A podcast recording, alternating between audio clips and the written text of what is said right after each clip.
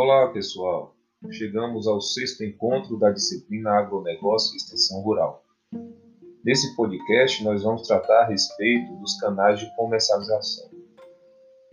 Os caminhos percorridos pelos produtos são denominados de canais de comercialização, que variam de acordo com cada produto e região.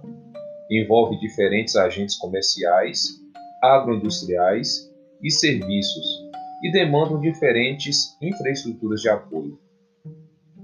Didaticamente e de modo simplificado, pode-se afirmar que todo o processo de comercialização está dividido em níveis, variando de 1 a 8. Nível 1 produtores rurais. Nível 2 intermediários. Nível 3 agroindústrias, mercado dos produtores e concentradores. Nível 4 representantes, distribuidores e vendedores. Nível 5 atacadistas, centrais de abastecimento, bolsas de mercadorias. Nível 6 supermercados, pontos de venda, feiras livres e inclusive exportação. Nível 7 consumidores e nível 8 importação.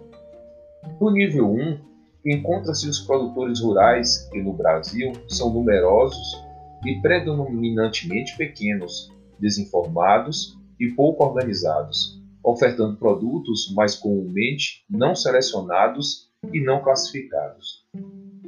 No nível 2, encontram-se os intermediários, que são pessoas ou empresas que compram os produtos dos agropecuaristas e os repassam para outros níveis de comercialização, ou mesmo para intermediários maiores, podendo formar uma sucessão de intermediários, primário, secundário, etc.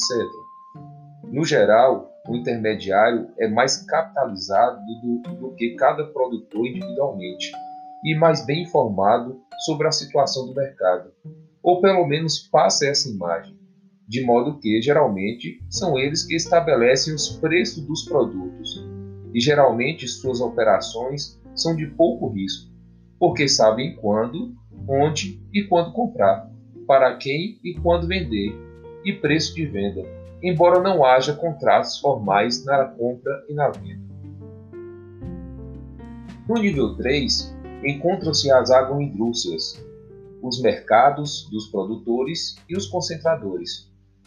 As agroindústrias podem beneficiar, processar ou transformar produtos, adquirindo-os diretamente dos produtores ou de intermediários, tanto no mercado avulso como nos mercados dos produtores ou de concentradores, com ou sem vínculos contratuais. Os mercados dos produtores nasceram da ideia de oferecer um local próximo à produção, dotado de infraestrutura, objetivando ofertá-la aos produtores de modo a concentrá-los, informá-los sobre a situação de mercado e oferecer-lhe outros serviços, como seleção, classificação, beneficiamento e embalagem de produtos. Os concentradores de produtos são intermediários de maior porte, que geralmente atuam mais no atacado, comprando produtos diretamente do, dos agropecuaristas e operando com compradores e ou vendedores em mercados dos produtores ou com agroindústrias e repassando os produtos para os níveis seguintes da comercialização. No nível 4, encontram-se os representantes, distribuidores e vendedores, todos com objetivos similares: repasse de produtos, dos quais geralmente não são proprietários, ofertados em maiores quantidades e a serem comercializados em diversos pontos comerciais. Os representantes comerciais são pessoas físicas ou jurídicas que representam determinadas empresas, recebendo comissões sobre as vendas efetuadas com base em preços pré-estabelecidos, sem vínculos empregatícios e geralmente sem a responsabilidade da operação de entregas. Os distribuidores geralmente são mais capitalizados que os representantes comerciais, já detêm um mercado comprador podem ser proprietários dos bens e assumem a responsabilidade da operação de entregas. Os vendedores são funcionários das empresas ofertantes, mantêm vínculo empregatícios, recebem salários fixos, geralmente acrescidos de comissões sobre as vendas efetuadas. No nível 5, encontram-se os atacadistas, as centrais de abastecimentos regionais e as bolsas de mercadorias. Os atacadistas são grandes empresas que compram produtos em todos os níveis anteriores e os repassam para os níveis seguintes, assumindo todos os ônus de compra, venda e distribuição dos bens e podem atingir diretamente o consumidor. As centrais de abastecimento foram idealizadas dentro do mesmo modelo que os mercados de, do produtor, com a função de encurtar as distâncias entre os produtores e os consumidores, para beneficiar a ambos em preços e qualidade dos produtos. As bolsas de mercadorias têm a função de ofertar serviços de pregão de produtos agropecuários, diretamente ou por intermédio de representantes comerciais comissionados, denominados de corretores.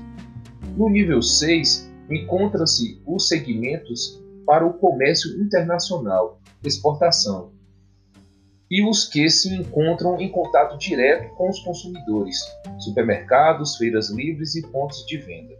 Na prática, ocorre também de os supermercados atuarem como intermediários no fornecimento de produtos para feiras livres e pontos de venda. No nível 7, encontram-se os consumidores, cada vez mais exigentes quanto à qualidade, formas de apresentação, preços e direitos. Os consumidores assumem o papel mais importante em todo o processo comercial. Tanto é que, em vez de colocá-los no nível 7, eles devem aparecer no topo da cadeia produtiva, porque, enfim, tudo que foi aqui escrito tem como objetivo maior o atendimento ao mercado consumidor de modo lucrativo. No nível 8, encontra-se todo o segmento importador, que interfere diretamente em toda a comercialização interna, cujos produtos importados percorrem caminhos bastante similares aos produtos nacionais a partir do nível 3, mas que interferem mais a partir do nível 5 com atacadistas e supermercados.